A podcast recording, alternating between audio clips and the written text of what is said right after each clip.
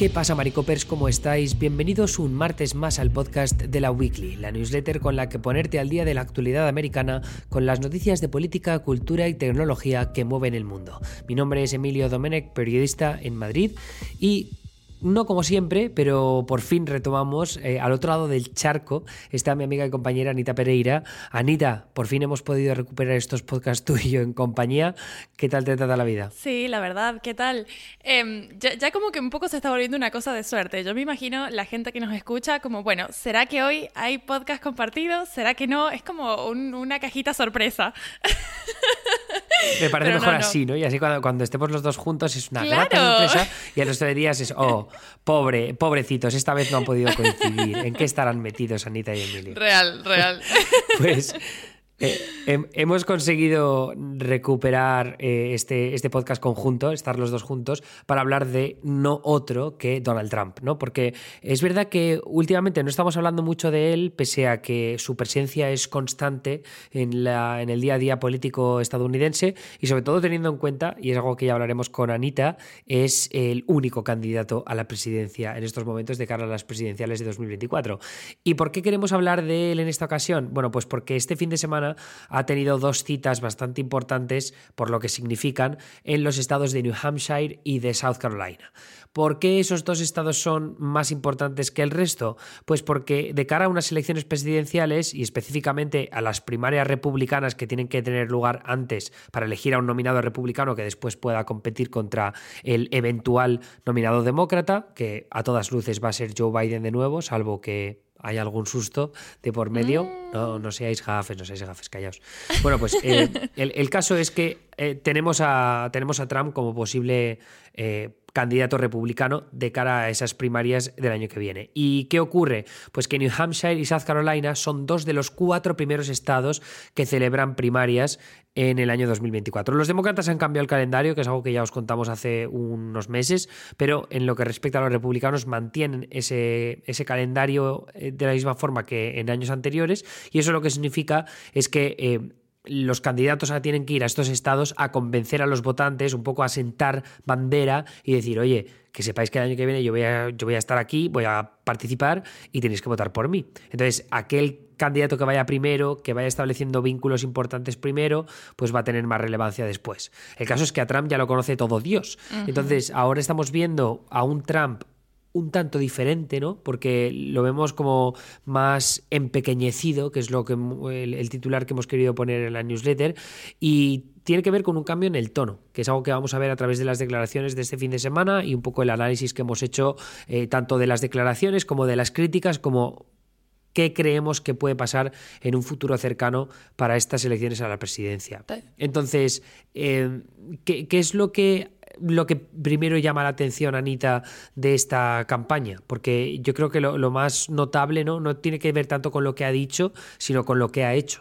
Sí, eh, en realidad lo que ha dicho, ahora lo vamos a ver mejor, pero es un poco más de lo mismo, ¿no? No ha cambiado su, su línea discursiva y en términos generales estas como ideas bloque que van estructurando su, su posición y su dirección en, dentro de lo que es el Partido Republicano, eso no ha cambiado. Lo que sí está cambiando, o al menos parece que está cambiando, porque la verdad es que Trump recién está empezando y pensaba mientras hacías la intro que lo, lo, interesante, ¿no? De que él sea el único candidato presidencial confirmado, es que el resto de candidatos, sobre todo los republicanos que van a jugar la interna, están, o sea, están viendo lo que Trump está haciendo porque se tienen que posicionar en relación a lo que Trump está haciendo.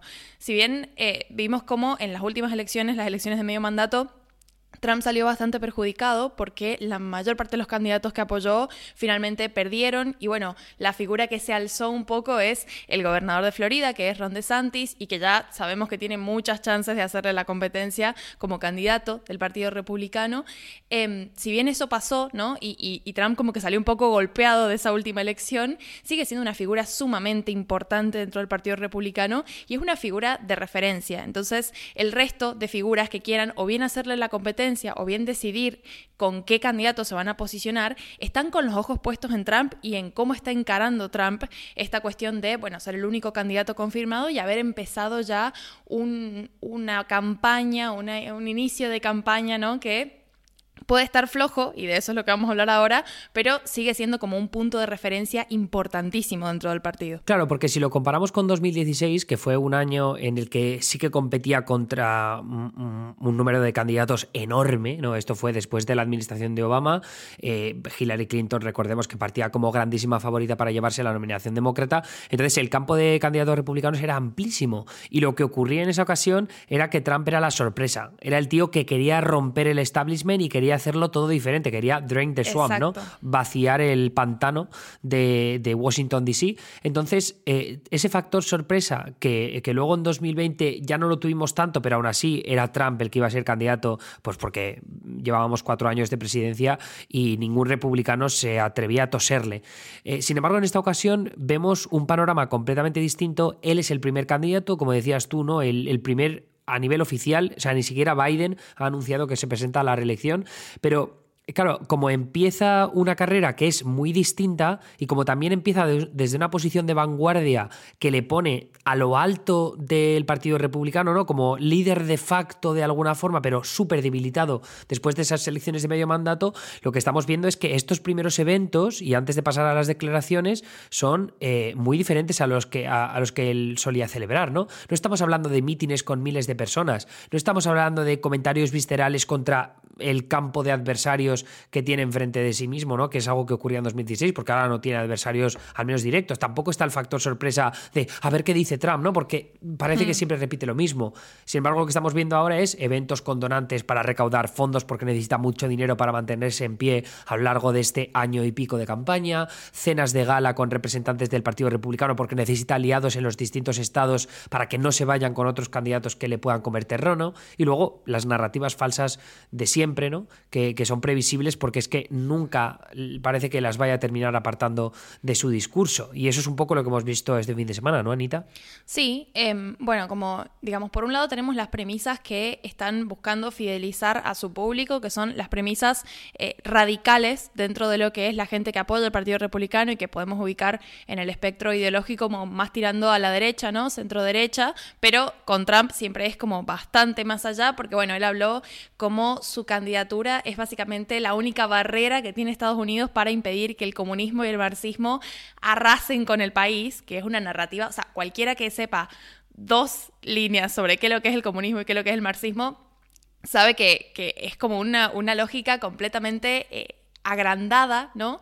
Pero que le sirve con su público, porque de hecho son como cuestiones que eh, la gente que estuvo en, este, en estos lugares cuando celebró los discursos apoyó bastante. Y lo mismo cuando habló, por ejemplo, de desterrar la teoría crítica de la raza de las aulas, que es un debate enorme que está teniendo lugar en Estados Unidos, porque bueno, los republicanos están haciendo muchísima campaña para... Eh, o sea, está, más que campaña, están librando como esta lucha ideológica, como le, llaman ellos, ¿no? Em, que tiene que ver con eh, la, como la ideologización cultural y cómo están eh, lavando las cabezas de los niños en las escuelas con esta teoría que como hemos explicado ya en la newsletter, tiene más que ver con, una cuestión de, analizar el problema estructural de la, desigualdad racial en Estados Unidos Em, pero incluso en esto, o sea, bueno, si, bien obviamente lo, apoyaron bastante y, tuvo como una respuesta del público, que, se notó porque en realidad lo que dominó fue como esta sensación de, bueno, estamos escuchando más de lo mismo, que es lo que leí en varios artículos, como fueron muy puntuales los momentos en los que la gente, como que, o sea, como que se generó este Trump de antes, ¿no? De la gente a los gritos, apoyándolo y demás, fueron como momentos muy puntuales, no se vio en general en el discurso. También porque esa narrativa de gritos está desgastada y por el lugar propio que está ocupando Trump ahora en estas elecciones, pero bueno, es como un poco lo que, lo que se observa.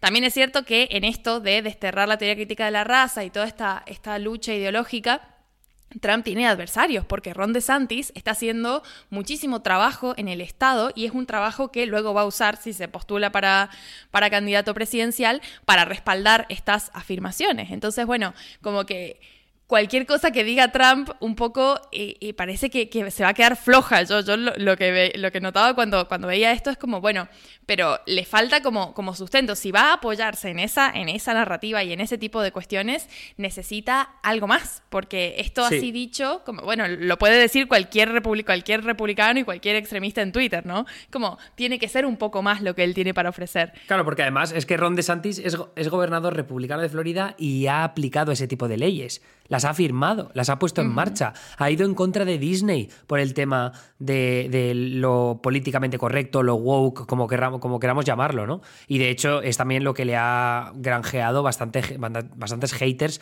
a nivel nacional, ¿no? Porque Ron DeSantis, yo diría que con la campaña conservadora anti-woke que está abanderando en Florida, le va a costar ganar unas presidenciales a nivel nacional, porque me parece que ese tono confrontacional y visceral, me parece que la gente está un poco hasta el moño de ello y asustaría a bastantes votantes moderados que en estos últimos años los republicanos han perdido, pero aún así, claro, es que Trump ya no es el primero, ya no es el primero en eh, mm. ir en contra de, de estas narrativas que, pueden estar más cercanas al lado progresista o al lado demócrata. Entonces, como ya no es la novedad, como la novedad es este tío que viene desde Florida, ahí es donde está perdiendo bastante mm. terreno Trump y, se nota, ¿no? Que está un poco a veces a la desesperada. Y veremos cuando entren ya en la carrera definitivamente candidatos como DeSantis, porque ahí sí que va a poner la sexta marcha a nivel de insultos y, veremos cuál es la estrategia por la que opta, porque está claro que de momento no ha conseguido hacerle mucho daño a DeSantis. Sí, y no, no sé si está queriendo tampoco. Yo creo que también se está cuidando en el sentido de no abusar con lo que dice, porque bueno, como ese dicho que dice todo lo que, lo que digas, ¿no? Se puede usar luego en tu contra. Entonces, al ser él el primero, si abre fuego contra DeSantis, eso después le puede resultar, lo, puede terminar perjudicando muchísimo. Entonces, también está teniendo ojo, y en eso creo que es bastante inteligente. Em, y creo que esto es como lo que marca la diferencia con la campaña, ¿no? Que de repente Trump tiene que cuidarse que no es su estilo en absoluto, porque siempre ha abanderado esta cuestión de decir todo lo que le pasa por la cabeza a los gritos, que la gente igual se lo iba a comprar e igual lo iba a apoyar. Entonces, ahora que de repente se está prestando atención a lo a qué dice, más allá de cómo lo dice, más allá de que si lo diga eufórico, si no, bueno, en estos, en estos discursos dijo como estoy más enojado que nunca o una cuestión así, eh, porque claro, esa es su, su marca personal, ¿no? Pero si de repente la gente empieza a prestar más atención al contenido, ahí es cuando Trump se va a tener que para que ese contenido realmente respalde su figura y no lo termine perjudicando porque, bueno, la gente se sienta a leer y diga, bueno, pero esto está vacío, esto no, no, conduce a nada, no lleva a nada. Y si miran las elecciones de medio mandato que quedan cerquísima, claro, es como que, como que un poco eh, se ve incluso en la realidad que por ahí este discurso así eh, está vacío y no lleva a nada y no, y no termina generando el impacto que en última instancia es lo que se quiere conseguir. Entonces ahí es donde creo que quizás figuras como Ron DeSantis puedan ganar terreno, pero porque tiene más experiencia en ponerle contenido a sus ideas y fundamentar sus ideas, que es algo que me parece como bastante destacable en ese sentido. Y, ahí me parece que el otro factor clave que tiene que ver con las elecciones de medio mandato es que esas palabras vacías o ese discurso más visceral y confrontacional, el, que caracteriza a Trump, porque al final sus candidatos directos, eh, los que designó él mismo prácticamente a mano, fueron muchos de los que perdieron, y ahí tenemos al doctor Memetoz en Pensilvania, tenemos a Carrie Lake, bueno, intento de gobernadora en Arizona, Blake Masters, lo mismo, Jim, eh, ¿cómo se llama? ¿Era Jim Marchand?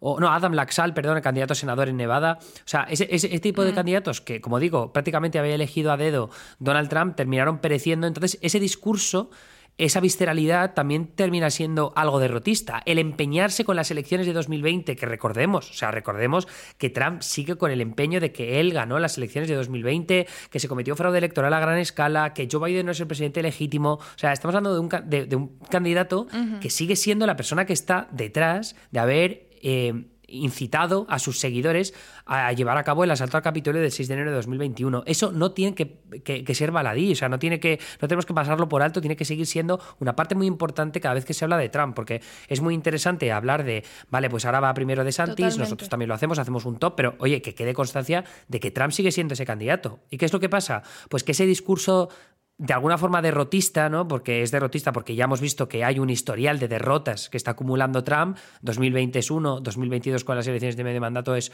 es otro eh, parte, de, o sea, parte del expediente. Lo que ocurre es que hay muchos votantes republicanos que, por muy extremistas que sean, por muy pro-Trump que sean, ya están empezando a ver en el horizonte una nueva derrota. Y saben que, o sea, lo, primero que quieren los republicanos, muchos de los votantes republicanos, es derrotar a los demócratas. Si algo les gusta, son las llamadas liberal tears, ¿no? Las hmm. lágrimas de los progresistas. Es lo que desean ver con más fuerza. Entonces, si Trump no lo está consiguiendo, pues poco a poco va a perder apoyos. Y me parece que ahora aquí está, se está ofreciendo un poco la opción de una alternativa y es cuando eh, hay muchos políticos republicanos, Anita, que están considerando segundas opciones. Sí, de hecho es como el, sentimiento que está un poco gobernando entre los antiguos aliados, los asociados de las campañas presidenciales de Trump. Claro, porque es como se entiende que por coherencia, ¿no? Tienen que acompañar esta narrativa porque es la narrativa que apoyan y demás, pero de repente Trump ya no es como ese, ese caballo salvador eh, que, se volvió insignia y que siempre como, como estaba por delante y el resto como lo seguía, ¿no? En, esa locura. Eh, entonces, de repente hay muchísima más eh, incertidumbre y muchísima frustración con el hecho de cómo está manejando esta campaña Trump. De hecho, como algunos han hablado de que, de que tiene como mala comunicación, es como da la sensación de que está mal organizado, pero creo que esa sensación tiene que ver con el hecho de que Trump está incómodo en su nuevo, en su nuevo lugar dentro del Partido Republicano, está incómodo con tener que pensar sus discursos, tener que ser estratégico, tener que... Está incómodo porque así no es como llegó a donde estaba y así no es como llegó a presidir, pero bueno, las cosas cambian, ¿no? Y, ahora el contexto es muy diferente a 2016 cuando Trump ganó en esas elecciones, entonces eh, evidentemente o se adapta o va a quedarse en el camino, que es lo que le pasa a, la mayoría de los políticos, digamos, así es la política.